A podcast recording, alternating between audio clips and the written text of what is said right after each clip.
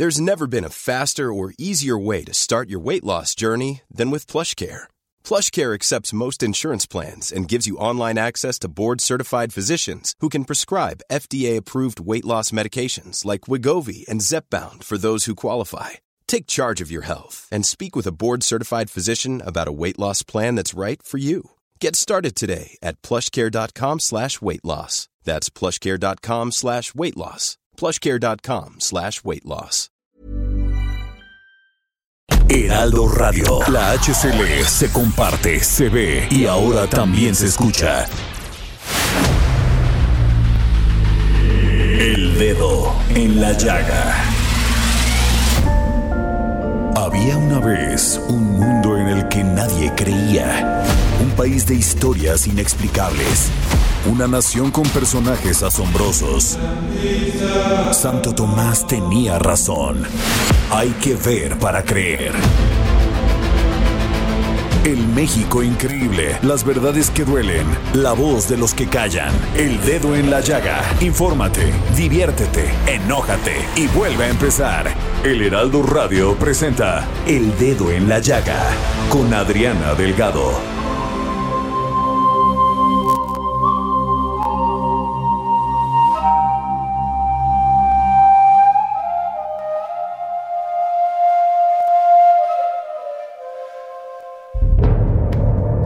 Nothing lasts forever. No one lives forever. The flower that fades and dies. Winter passes and spring comes. Embrace the cycle of life that is the greatest love. Go beyond fear. Go beyond fear. Beyond fear takes you into the place where love grows. When you refuse to follow the impulses of fear, anger, and revenge.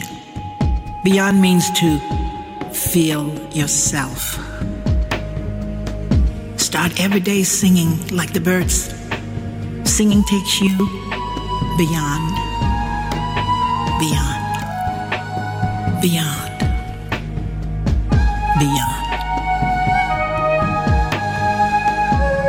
We need a repeated discipline. Así iniciamos el dedo en la llaga este jueves 8 de abril escuchando a Tina Turner en este disco maravilloso que hizo de mantras. ¿Y por qué se los quise poner hoy? Porque siento el ambiente, Jorge, muy encrispado.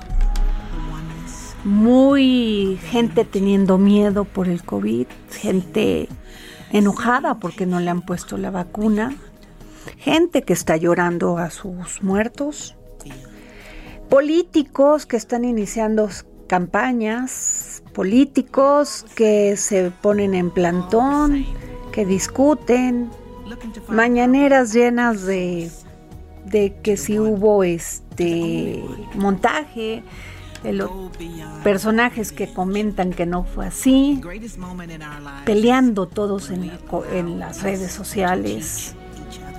Duro, duro momento el que estamos pasando. Y quise poner esta canción de Tina Turner porque dice, abraza el círculo de la vida. Ese es el amor más grande. Ir más allá del miedo, más allá del miedo te lleva a un lugar donde crece el amor. Cuando te niegas a seguir los impulsos del miedo, ira y venganza.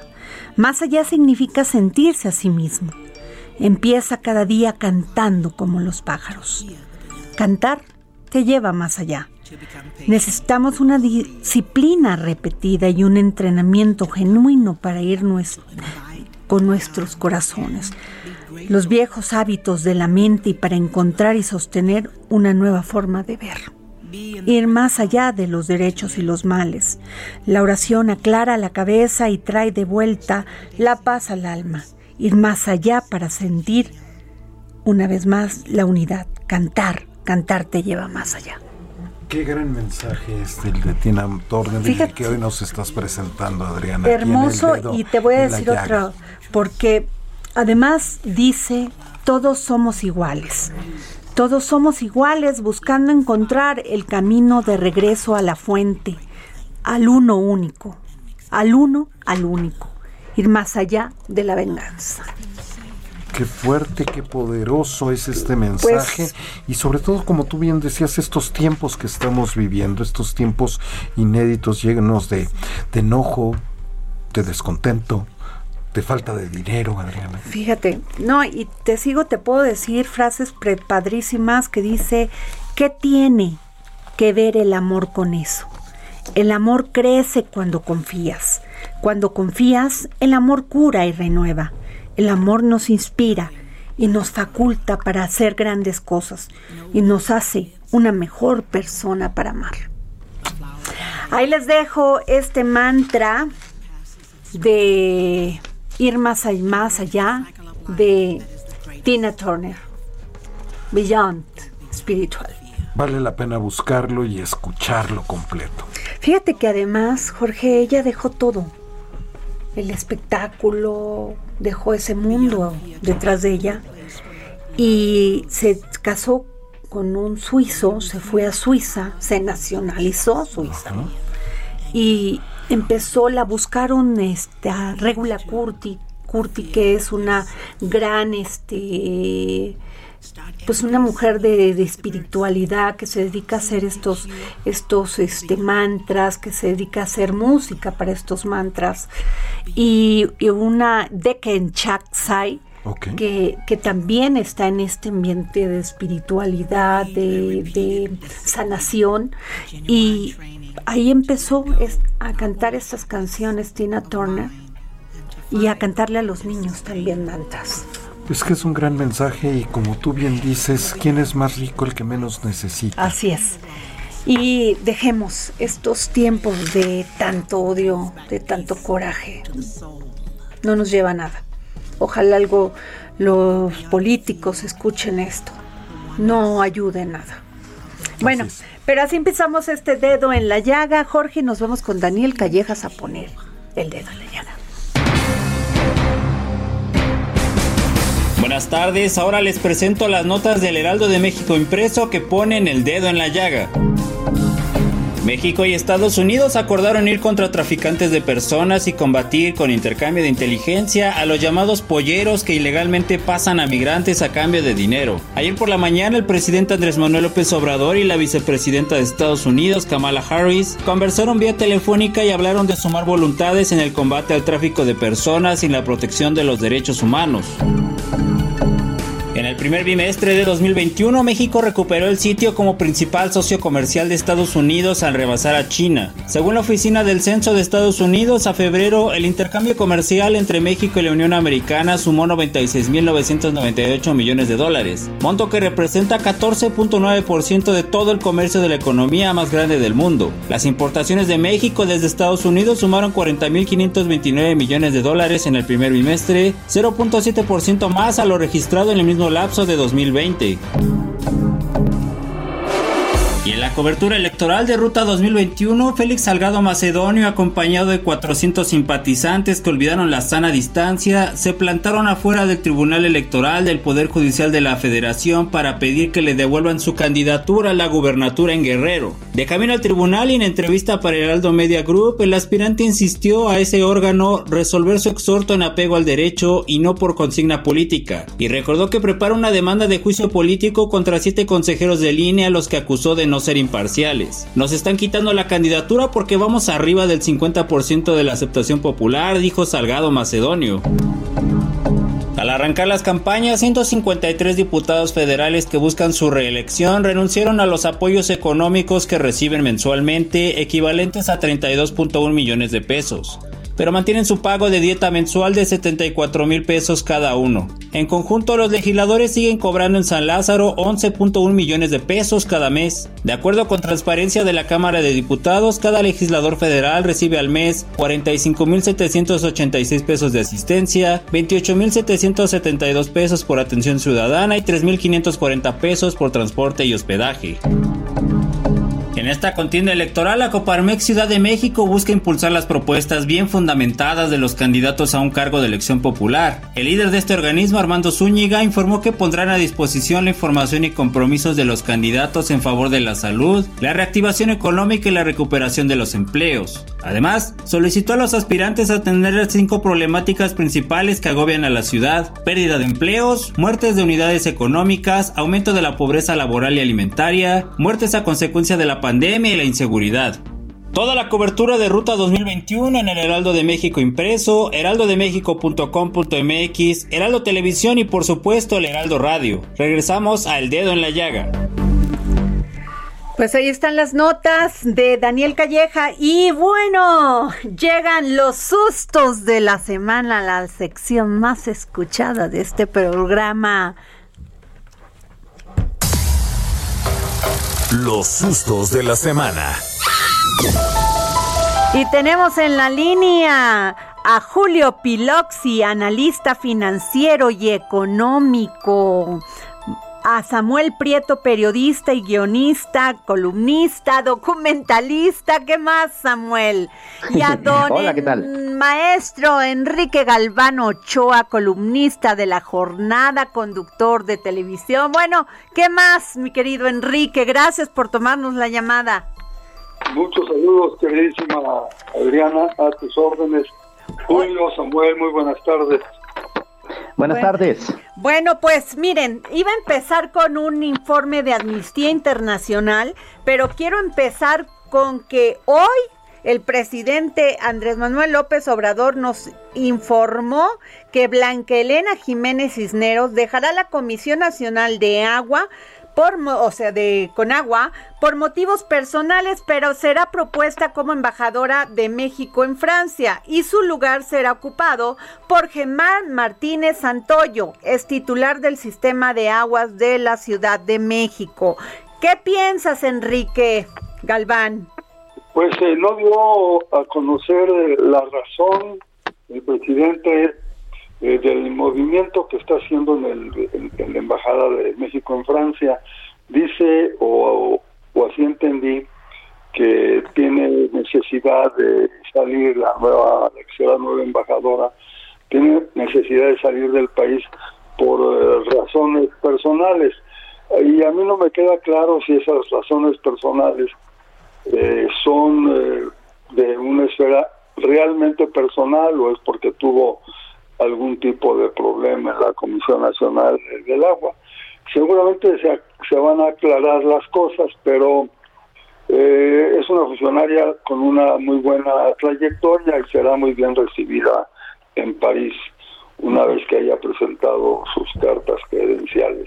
Muy bien. Este eh, Samuel Prieto, eh, bueno, es una, un movimiento bastante interesante. Primero, bueno, la salida de la funcionaria, como decía Enrique, bueno, tiene sus particularidades. Lo siguiente es recordar que dentro de la Comisión Nacional del Agua, y tú hiciste en tu columna de eh, la versión impresa del Heraldo de México una investigación muy amplia al respecto. Había una mafia, una mafia de varios subdirectores que tuvieron que salir de la institución y eso también hizo que se diera toda una limpia bastante importante en esa dependencia y después de esa limpia llegó ella ¿Qué va a pasar? Bueno, que llega Germán Martínez, quien por supuesto fue director del sistema de aguas de la Ciudad de México y también fue al inicio de este sexenio eh, director del Seguro Social. Él salió por desacuerdos de esa institución. Habrá que ver cómo opera acá en la Conagua, considerando que tiene pues prácticamente un problema más allá de agua y de crisis de agua que tenemos, por ejemplo, en el Valle de México, todo un problema de limpieza de fondo a nivel de corrupción, ¿no? Claro,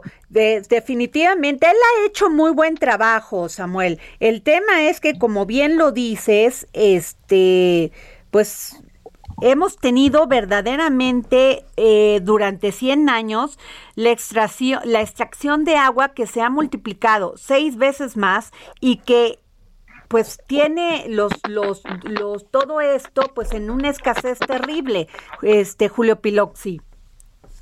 Pues interesante el relevo. Eh, primero un abrazo y saludo a todos. Pero el tema aquí de fondo, y ya lo dijo el presidente, como bien dice Samuel, ya se adelantó que va a haber cambios en Conagua. No se dice que por incapacidad de la quien era directora, pero sí se deja claro que hay una investigación que se tiene que ir a fondo, que se tiene que ir avanzando sobre el tema, porque ha habido mucha irresponsabilidad ahí. Y entonces yo creo que lo que se tiene que hacer es ir a fondo de las investigaciones, porque si un recurso natural tan importante para el país no tiene una buena proyección hacia el futuro, tenemos que preocuparnos, porque no solamente eh, digamos, la población en general depende de ellos, sino también todo lo que se produce en el país. Y entonces entra en otros temas como el económico, el social, y se puede complicar. Pero que se está atendiendo es interesante y se tiene que respaldar esto que ha decidido el presidente. Pues sí, Jorge Sandoval. ¿Qué tal? Muy buenas tardes a todos. Bueno, yo creo que llega un hombre de probada experiencia en el sector, Adriana, Germán Martínez Santoyo, que no Germán Martínez Cázares. Fíjate que él había sido subdirector general de este, de este instituto. Él ha trabajado muchísimo desde la cuenca del Cutzamala, ha sido director. Sí, la cuenca del Cutzamala, eso quería decir. Ha sido director general tanto de ese organismo como del Balsas también. En fin, es un hombre que sí le sabe al tema del agua, a la cuestión hidráulica y, y muy bien formado eh, tiene una ingeniería pues civil precisamente en esa área. Pues tiene que llegar a combatir la corrupción terrible que había en Conagua, los miles de ríos contaminados que también afecta. Entonces, bueno, pues esperemos que haga buen trabajo. Pero bueno, ahí voy con el primer susto de la semana. El informe de Amnistía Internacional. México atraviesa una de las peores crisis de derechos humanos en América Latina, alerta Amnistía.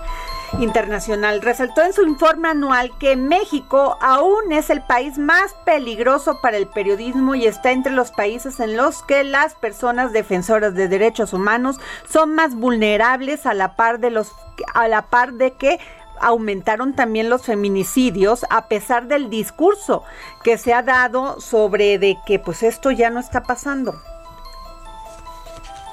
Este, miría con Enrique Galván Ochoa. Tiene razón Amnistía Internacional, desde luego. Habría que ver eh, la cantidad de asesinatos de periodistas que han ocurrido en eh, los últimos años y ahí quiero referirme a, dos eh, crímenes que ocurrieron entre personas que colaboraran, colaboraban con el periódico, con la jornada, y cómo ha sido incapaz el gobierno, este y los anteriores, de detener eh, los atentados contra los periodistas.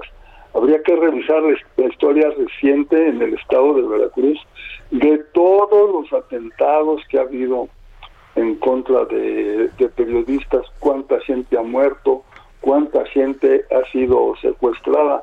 En fin, es un historial horrendo el que tiene México en cuestión de crímenes terrible. De, periodistas, Y, tiene uno que darle la razón a Amnistía Internacional porque está reflejando una realidad que existe en nuestro país. Eh, Julio Piloxi. Muy preocupante este informe porque además ahora ya no son solamente los políticos que se incomodan con lo que escriben los periodistas, sino también los empresarios. yo he tenido la oportunidad de ser cobijado por artículo 19 cuando he publicado cosas que no gustan, además de que han sido fundamentadas las cosas. Eh, se hablan de números 20, 30 periodistas, todos sabemos que son mucho más. Y más aún el tema delicado es que hoy en día otro periodista es amenazado por lo que publica, por lo que escribe, por lo que comenta por lo que externa. Eh, Samuel Prieto. Sí, claro, la situación es muy complicada considerando incluso que no ha mejorado ni siquiera un ápice de, a partir de las pasadas administraciones. El conteo, por ejemplo, de artículo 19 eh, data desde el año 2000 y las eh, eh, muertes de periodistas en México no han disminuido. Eh, también hay el problema de que eh, esto eh, va de la mano con el asunto de que buena parte de la seguridad pública del país todavía está en manos este, militares, que eso es algo que preocupa también al informe de Amnistía Internacional. Y eso significaría entonces que no estamos encontrando todavía la fórmula para que estas cosas dejen de suceder, no solamente a un gremio tan pues lastimado como el de los periodistas, sino a la seguridad del país en general.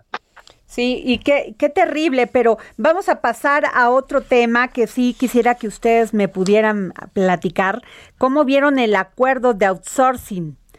De, de, todo lo que se llevó a cabo de los tres meses que le van a dar a los empresarios para que se pongan este eh, en forma en este también por, decir algo, ¿no? Porque finalmente van a tener que hacer todo una nueva articulación de cómo venían operando, que el outsourcing es para servicios especializados. A ver, pero quisiera escucharte, Samuel Prieto. Está eh, complicado el asunto. Vamos, eh, hay muchas cosas que ganaron, digamos, en el asunto de negociar eh, entre el gobierno y el sector privado, que eso no se había dado en otros asuntos que también tuvieron ahí pues bastante polémica, lo cual ya es un avance. Sin embargo, lo que se acordó, pues tiene una complicación bastante importante todavía para el sector privado. A ver, tres meses de tope de, de eh, eh, reparto de utilidades, también hay que recordar que la ley otorga un mínimo de 15 días eh, de aguinaldo a un trabajador, lo cual significaría que de 12 meses un trabajador estaría recibiendo posiblemente hasta 15 y medio meses de su salario. Habría que ver cuántas empresas, sobre todo pequeñas y medianas, son capaces de absorber de verdad este costo, porque además recordemos que contratar a un trabajador no solamente es su salario, el que recibe quincenal o mensual o, mensual, o mensualmente, sino también el asunto de su alta en el Seguro Social. También recordemos que la reforma de pensiones aumentó la cuota de los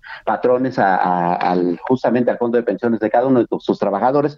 Y entonces cada trabajador ahora, cada puesto de trabajo sale muchísimo más caro. Ese es un problema. Y lo que sigue es, bueno, a ver, eh, hay 4.6 millones de trabajadores en este momento, calculados más o menos según el INEGI, que eh, trabajan a través de estos esquemas de outsourcing. ¿Cuántos en realidad van a ir a dar a la nómina? ¿Cuántos en realidad van a quedar en el limbo? ¿Y cuántos en realidad van a acabar, pues tal vez despedidos? Ese es un gran problema. Habría que revisarlo más de fondo. Don Enrique Galvano Ochoa. Antes de abordar el tema del outsourcing, quisiera mencionar un dato. Eh, que acabamos, un tema que acabamos de, de eh, abordar, el del asesinato de los periodistas. Quisiera recordar el nombre de dos periodistas que fueron asesinados y, y que no se ha eh, obtenido un avance importante en la investigación. Ellos son, ella es, ella fue Miroslava Brich claro. y, Javier Valdés. Así es. Y, los dos eran colaboradores de, de mi periódico. Y también quiero señalar una cosa, los, eh, el mayor número de crímenes se cometen en los estados de la República, rara vez en la capital del país. Entonces es la gente de los periódicos, de la radio, de, los canales de, televisión, de, de los sitios de internet en los estados de la República donde vemos que ocurre el mayor número de crímenes. Ahora bien, en el tema del outsourcing, bueno, se abusó muchísimo. Eh, hay bancos que pasaban su nómina completa a una compañía de outsourcing para no pagar eh, ciertos impuestos y para poder despedir a la gente sin que creara derechos. Este es un eh, intento tardío, hay que decirlo tardío, por regularizar una situación que venía afectando gravemente a, los trabajadores. A los trabajadores. Desde luego hay resistencia, no dudo que vaya a haber amparos, no dudo que vaya a haber jueces penales que concedan los amparos, no dudo que el asunto vaya a llegar a la Suprema Corte de Justicia, inclusive, pero era necesario dar ese paso. Ahora, tal vez tres meses para regular la situación sea muy poco tiempo, pudiera ser que puede, puede ser que se amplíe a seis meses para que para que las empresas se, se regularicen. Pero nadie puede negar que era algo que se necesitaba hacer. Eh, eh, Julio Piloxi, nos vamos a tener que ir a un corte, pero en lo que te, tienes 40 segundos y regresamos contigo si nos permites después del corte. Eh, esto es muy cierto y yo sí te quisiera preguntar, Julio, sobre esto que van a hacer los, este, Ay, espérame, se me, lo que tú me habías, lo que me habías comentado, este eh, Jorge Sandoval. Lo, de los empresarios. De los empresarios, de que, perdón, el, el, empresario este de Concamín nos dijo que ellos habían estado muy contentos con el presidente y que pues todo había quedado en un acuerdo y que así iba a ser. O sea, no se resistieron en nada. No, lo, lo aplauden porque también hay otras ventajas para ellos pero que se tenía que regular, se tenía que regular esto y se tenía que debatir. Y de rápido les comento que hoy de último momento se pospuso la, la reunión de trabajo en las comisiones de trabajo y previsión social y de Hacienda para hablar sobre el tema y se pasa la siguiente semana, pero regresamos con ese tema. Sí, regresamos. Nos vamos a un corte y regresamos.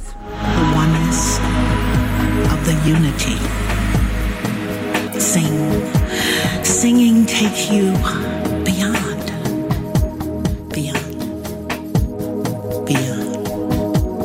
beyond. We are all the same, all the same. Looking to find our way back to the source, to the one, to the only one. Go beyond revenge. The greatest moment in our lives is Sigue a Adriana Delgado en su cuenta de Twitter, arroba Adri Delgado Ruiz. Además, te invitamos a enviar tus opiniones y comentarios en texto o por mensaje de audio a través de WhatsApp al 55 2544 3334. Y si quieres escuchar El Dedo en la Llaga de El Heraldo Radio, en cualquier momento y donde quiera que te encuentres, descarga el podcast disponible en Spotify y iTunes. Heraldo Radio. La HCL se comparte, se ve y ahora también se escucha.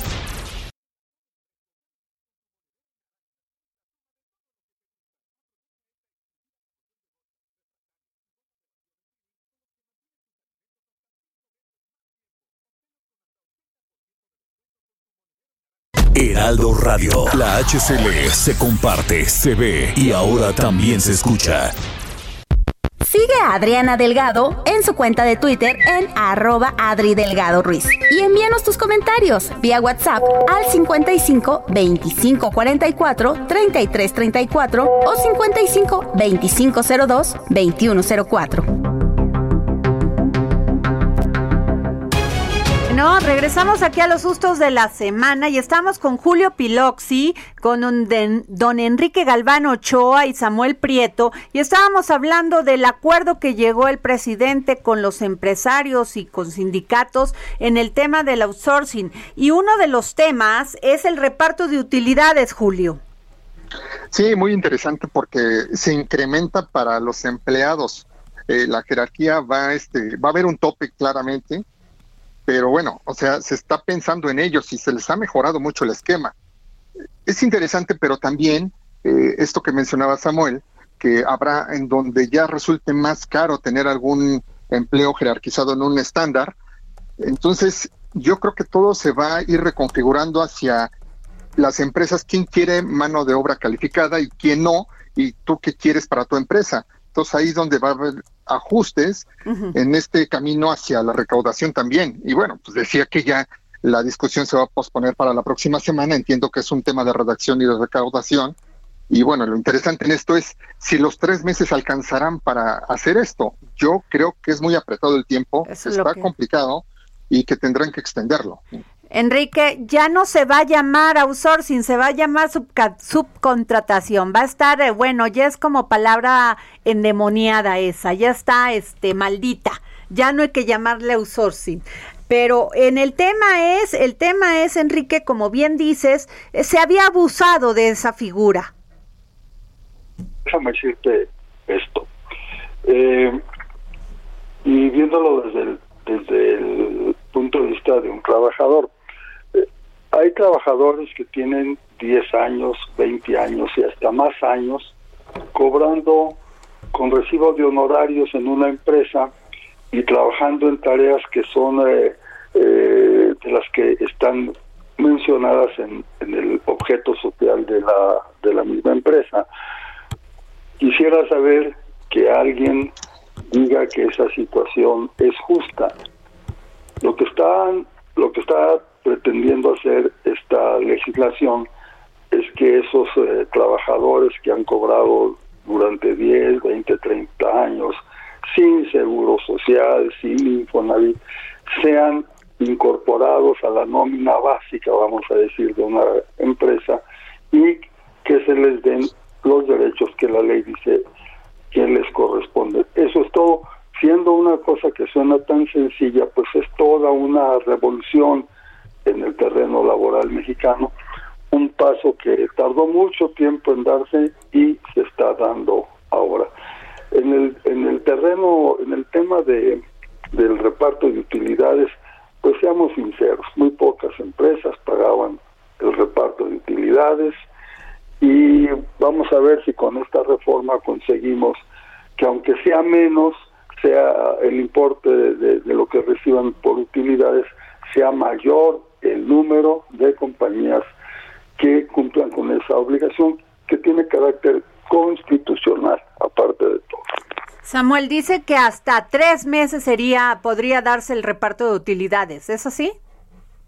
Eh, es correcto. Y yo me, permitiría incluso eh, agregar a la reflexión de don Enrique, que es bastante completa, el asunto de la contraparte. A ver, es cierto todo eso. Eh, por supuesto que los trabajadores requieren mayor seguridad social, mejores prestaciones, una estabilidad laboral, etcétera. Pero solamente habría que cuidar, y eso es bien importante, que realmente sea así y que no termine siendo que por tener trabajadores muy bien protegidos, cada vez sean menos, ¿no? Eh, lo que comentaba en un principio, eh, ¿cuántos de los 4.6 millones de trabajadores que hoy trabajan en el sistema de outsourcing eh, actualmente en México, cuántos realmente van a ser absorbidos por sus empresas? Un estimado es que serán más o menos el 30%. El resto irán a dar a sistemas de evasión de otro tipo o incluso terminarán despedidos de sus, de sus áreas de trabajo. Y esa es la parte que preocupa.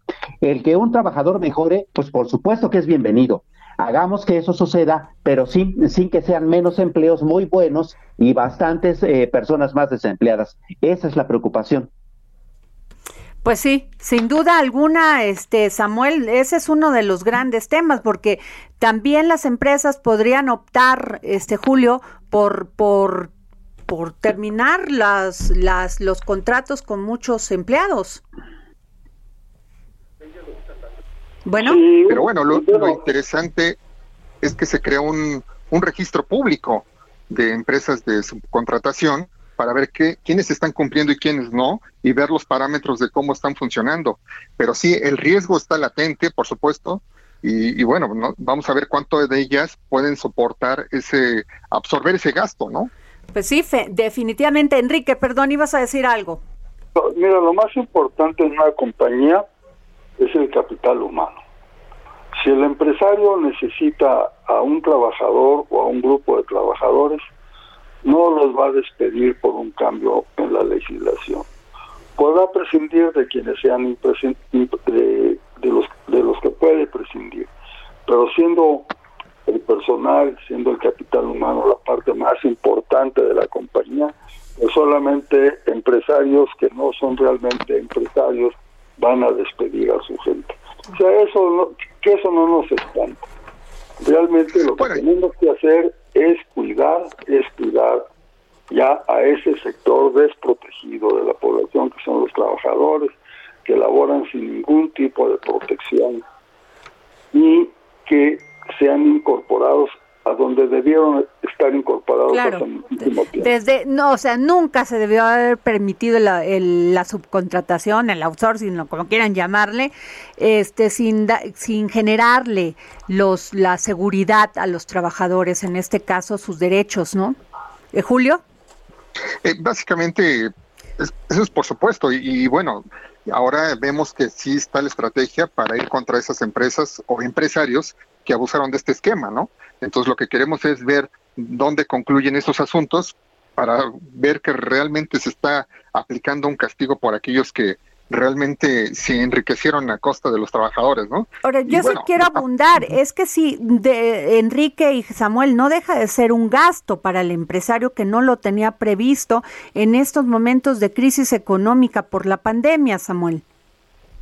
Exactamente, ese es justamente el punto. Eh, eh, se están elevando bastante los costos, eh, tanto directos como relativos al asunto de crear un puesto de trabajo y de mantener uno existente, ¿no? repasando, es el salario de 12 meses, más posiblemente tres meses de utilidades, más por lo menos 15 días de aguinaldo, son 15 meses y medio para, tres, para 12 meses de trabajo, más cuotas del Seguro Social más el asunto del aumento a las eh, cuotas relativas al retiro que aumentaron de 6 a 15% desde el punto de vista patronal. Es decir, las pequeñas y medianas empresas, que son, por cierto, las más castigadas en este país por esta crisis, ahora están enfrentando esto. ¿Cuántas sobrevivirán? Esa es la gran pregunta y eso es lo que hay que ir cuidando. Tal vez con gradualidad, tal vez con eh, algunas negociaciones extras que sean necesarias. Mejorar a los trabajadores es importante, pero mantener los empleos también. Claro. ¿Quién, este, ¿quién iba a comentar? ¿Enrique? Pero, yo, sí, yo lo que quisiera preguntar a mis compañeros de mesa es esto, ¿cuántos de esos gastos son deducibles de impuestos? Samuel, Julio. No, por supuesto, el esquema está presentado, está planteado y sí va a haber esta fortaleza por medio de la cual, por eso es que muchos gremios empresariales aceptaron el acuerdo porque también va a haber la posibilidad de que reestructuren sus finanzas con base en lo que se realmente se, se aprobó, en lo que realmente se afirmó. Y otro punto es que no va a haber cómo puedan evadir también los registros, porque ahora las personas físicas o morales que den servicios especializados deben registrarse y dar un informe cada cuatro meses de los contratos que celebran. Samuel. Claro, y por otra parte está el asunto también de que esto entonces sí tendría que ir bastante de la mano, respondiendo un poco la pregunta, este, eh, de una buena realmente reforma fiscal. A ver, reforma fiscal no significa aumentar impuestos necesariamente. El propio presidente ha dicho no se aumentan impuestos, pero sí una reforma fiscal también tiene que ver con una mejora regulatoria. Y, eh, por ejemplo, actualmente hay muchos casos de muchas empresas que están discutiendo ante el Tribunal Electoral o ante, o ante las autoridades judiciales sobre el asunto justamente de, a ver, ¿qué sí y qué no te tengo que pagar de impuestos? ¿no? Hay muchas empresas que ah, hoy están metidas eh, con deudas de varios cientos o tal vez millones de pesos, justamente porque eh, todo este asunto es un desastre, ¿no? Entonces, si tenemos mayor claridad con respecto a cómo se va a manejar la cuestión fiscal, pues eso también entonces permitirá el alivio y tal vez entonces se puedan mejorar las condiciones realmente de los trabajadores sin afectar la planta productiva. Muy bien, y terminamos con don Enrique Galván. Don Enrique, por favor. Bueno, la situación es esta una de las razones por las que los representantes empresariales aceptaron eh, esta nueva legislación en materia de outsourcing es que de alguna manera se les va a compensar con un menor egreso en materia de participación de utilidades. Pero hay que, no hay que perder de vista lo siguiente. La nómina y todos los gastos del personal son deducibles de impuestos. Entonces, al final de cuentas, el gobierno va a recaudar menos impuestos como resultado de que suba el gasto de las empresas por este cambio legislativo. Eso hay que tenerlo muy claro y el empresario que realmente es empresario, pues eh, no se asusta por esas cosas.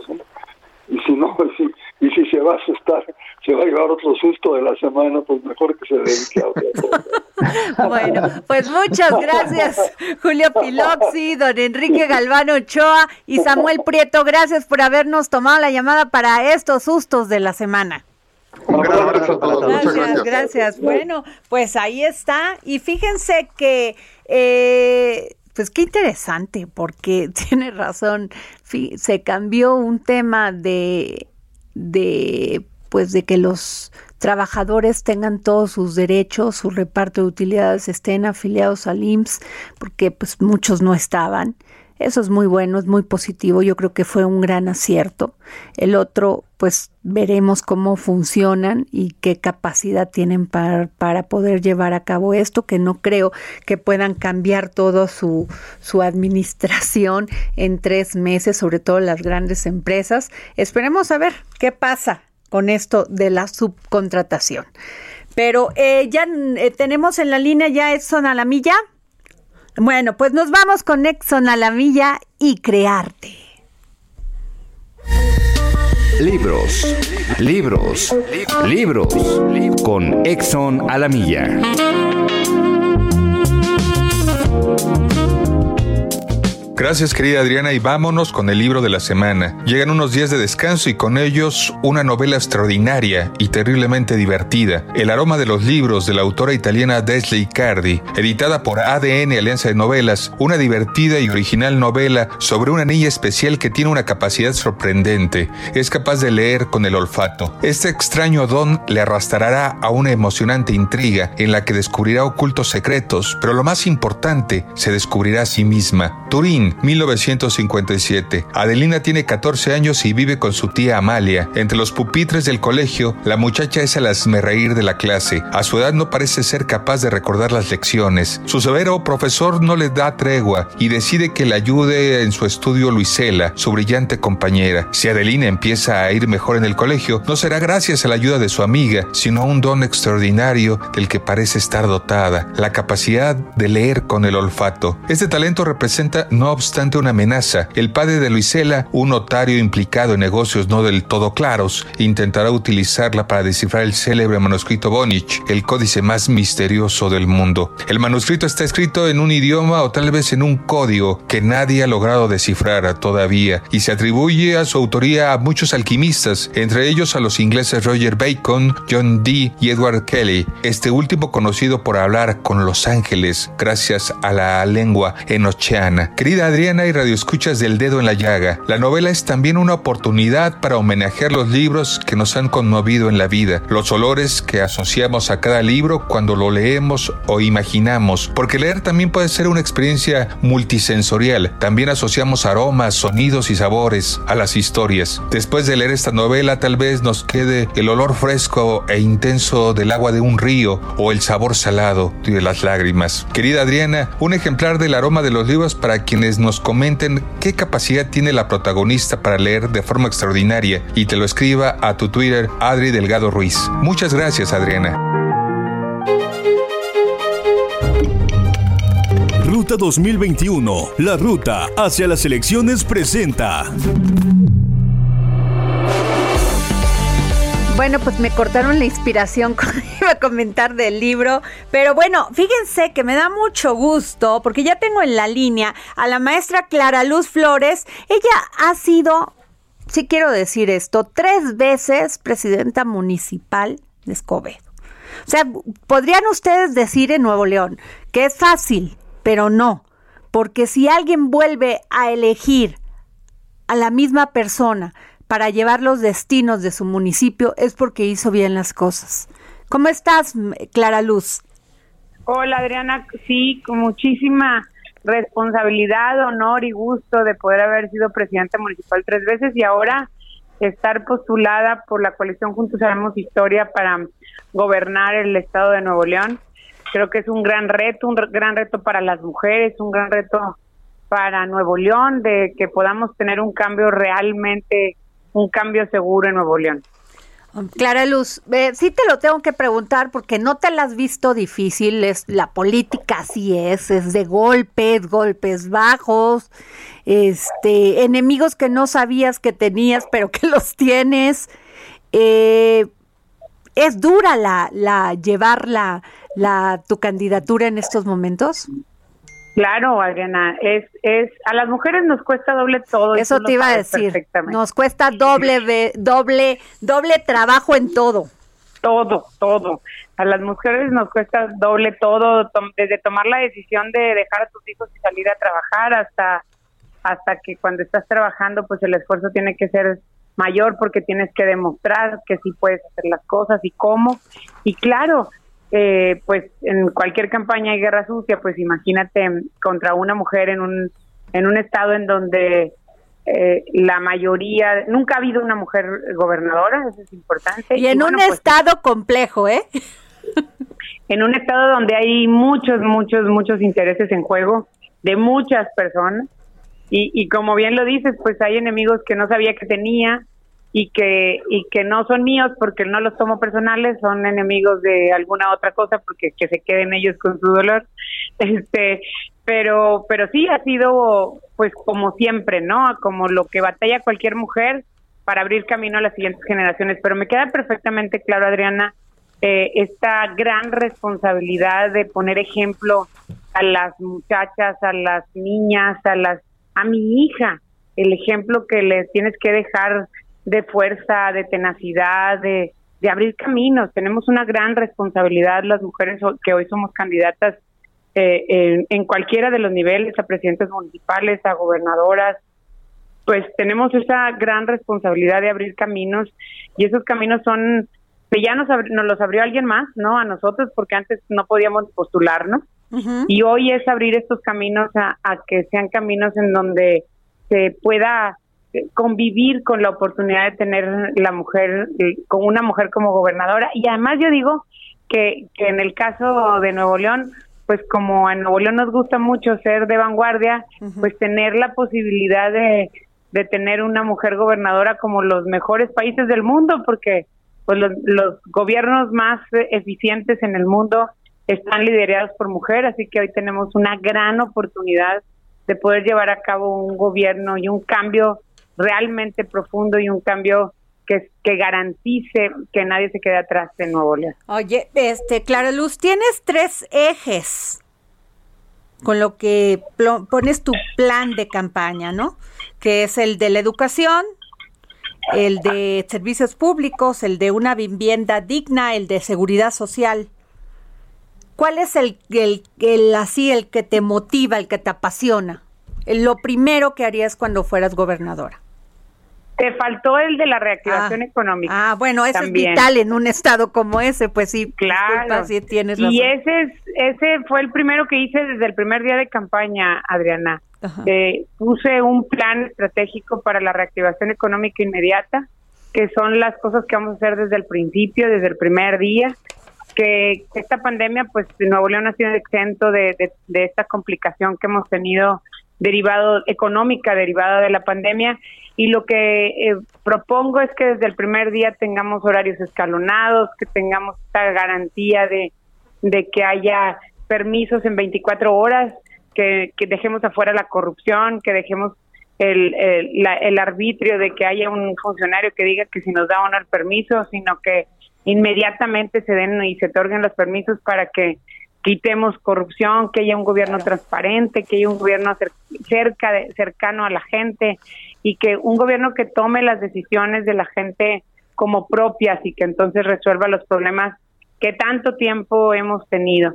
Lo que más me apasiona definitivamente es, es, empujar a Nuevo León, es levantar a Nuevo León, pero también es transformar esta, este ánimo, esta integración de comunidad, de, de que podamos sentirnos orgullosos. Eh, en Nuevo León hemos caído en muchos de las de los de los niveles de medición, algunos hasta los últimos lugares. Nada más en educación, Adriana, estamos en el lugar 26. Entonces, eh, y, y ahora no se ha pagado la, la medición y, y si no la pagamos eh, recién siendo electa, pues desgraciadamente nos vamos a quedar fuera de los estándares. Entonces, pues Nuevo León no no no está acostumbrado a eso. Nuevo, además, este nos gusta trabajar, nos gusta el esfuerzo, estamos acostumbrados a cualquier adversidad, pero queremos que el gobierno nos estorbe. Entonces, pues mi mayor pasión es que nadie se quede atrás, que vayamos todos adelante, que haya oportunidades desde el empresario hasta hasta el microempresario, que haya apoyo para que reactive su economía, pero también que haya apoyo para que las familias puedan tener una integración real, que no haya tanta violencia contra las mujeres. Bueno, eh, tenemos el 94% de las mujeres de Nuevo León hemos sufrido algún tipo de violencia. Imagínate pues el grado de impunidad y de, y, Clara Luz, apatía a este problema. Ahí te quiero preguntar algo, porque sí lo tengo que preguntar. Eh, eh, cualquiera nos podemos equivocar en todos los momentos y más todos, porque aquí piensan que los candidatos y candidatas no se pueden equivocar porque si no las redes van y te asesinan, te matan. ¿Tú te equivocaste al decir que no conocías a este señor, que además mucha gente ni sabe quién es, Kate Ranieri? Mira, el, eh, lo que eh, mi error fue no definir qué es la definición que tengo yo de conocer o no conocer. Ah, claro. Para mí, para mí conocer a una persona es eh, saber qué hacen sus horas libres, saber que que cuántos hijos tiene, cuál es su familia, etcétera, no una entrevista, ¿no? Sí. Eh, desgraciadamente, pues ya sabes, este, esta gente que no, yo tomé un curso que como, lo, tomaron, muchos, ¿eh? Como lo tomaron muchos, mexicanos y muchos Eso también es ¿eh? cierto. También. Eso también es cierto. Nomás que no son candidatos, Clara Luz. ¿Perdón? Nomás que no son candidatas. No son candidatos y no son mujeres también. Exacto. Porque hay que decir eso también. Y, y tomé un curso eh, de superación personal que, que también hay que decir que fui engañada en el curso porque pues en ese momento no había ningún cuestionamiento sobre esa situación de esa persona. Un curso que hay que decir que siempre que los que lo tomamos saben, porque hay mucha gente que lo tomó, insisto, en Nuevo León, que siempre se estaba grabando y que y condeno rotundamente, claro que fui engañada de esa situación, de que estaba pasando, si estaba pasando en esos momentos porque yo no me di cuenta, pero eh, rechazo contundentemente las acciones por las cuales fueron eh, eh, castigada a esa persona y, definitivamente no podemos permitir que haya violencia contra las mujeres. Yo lo que sí es lo que sí te puedo decir es que no cometí ningún delito, Adrián. Así es. Y eso es lo más importante. Y qué bueno que Yo lo fui engañada como cualquier otra persona que tomó, hombre o mujer, que tomó ese curso. Y qué bueno que lo dices así, Clara Luz, porque es cierto, ¿no? O sea, mucha gente tomó ese curso y, y nomás que no son candidatos, y es cierto, no son mujeres. Exacto. Así es, muchas gracias, Clara Luz. Se nos va el tiempo porque este, esta la guillotina es de muerte aquí, pero bueno, muchísimas gracias, candidata.